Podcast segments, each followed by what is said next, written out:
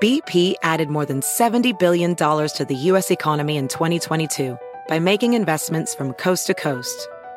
Investments like building charging hubs for fleets of electric buses in California and starting up new infrastructure in the Gulf of Mexico.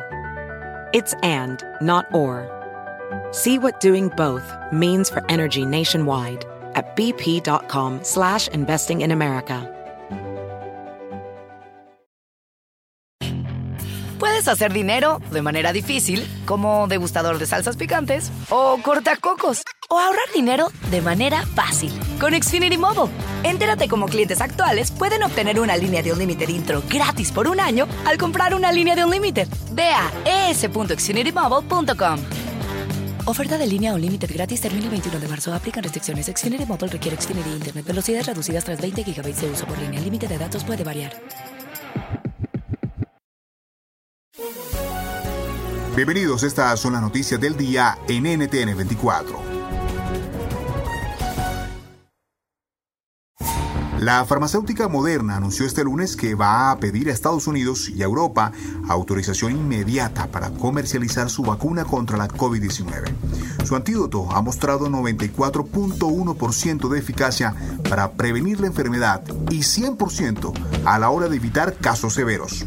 Hablamos con Stefan Bancel, CEO de Moderna.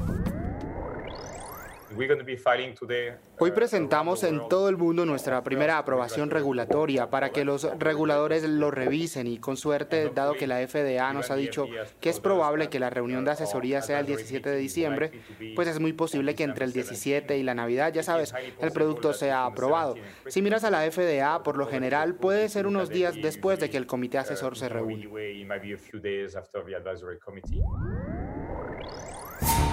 En Argentina avanza la investigación sobre la muerte de Diego Armando Maradona, después de que el domingo allanaran la casa y el consultorio del doctor Leopoldo Luque.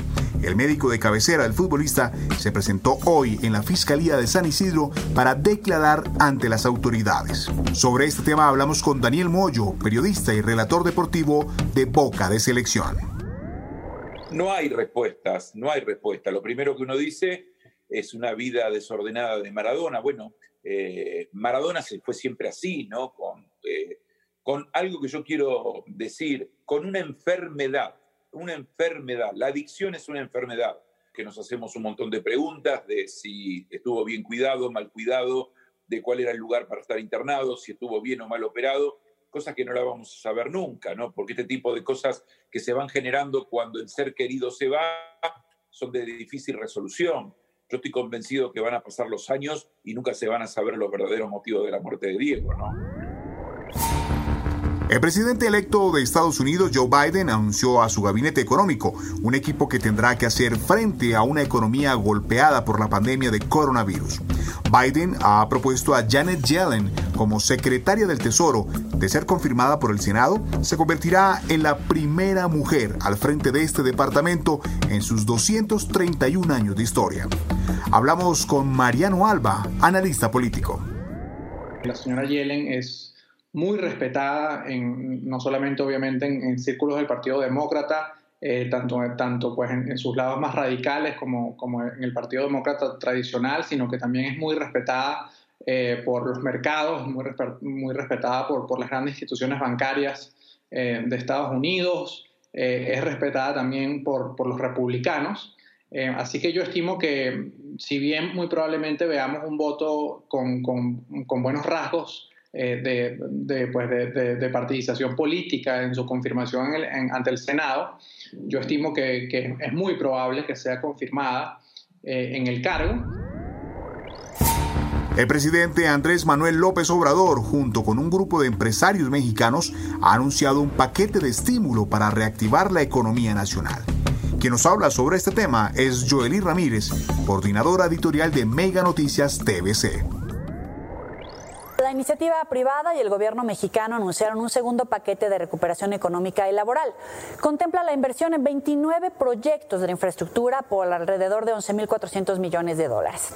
Estos proyectos incluyen autopistas interestatales, el entronque al acceso principal del nuevo aeropuerto internacional Felipe Ángeles, una terminal de licuefacción de gas natural en la costa pacífico de América del Norte, el puente vehicular Brownsville-Matamoros, la planta de manufactura de componentes pesados para exportación, el gasoducto trasísmico y el parque Temec. Cabe aclarar que son adicionales a las tres grandes obras ya anunciadas por la 4T, que son el tren Maya, el corredor trasísmico y la refinería de Dos Bocas. Según el presidente del Consejo Coordinador Empresarial, esta es la acción más importante para la recuperación del empleo a nivel nacional. El primer acuerdo de infraestructura lo dieron a conocer tanto el gobierno mexicano como la iniciativa privada el pasado 5 de octubre. En total, estos dos proyectos suman 68 obras de infraestructura y equivalen a una inversión superior a los 26 mil millones de dólares. El mundo celebra este primero de diciembre el Día Internacional del SIDA. Naciones Unidas alerta de que los objetivos de la lucha contra el SIDA de este 2020 podrían estar en riesgo por culpa de la COVID-19. César Antonio Núñez, director regional para América Latina y el Caribe del programa ONU SIDA, nos explica por qué ese acceso desigual a los servicios que van dirigidos a responder a la epidemia de SIDA se, se, reitera también en América Latina y el Caribe.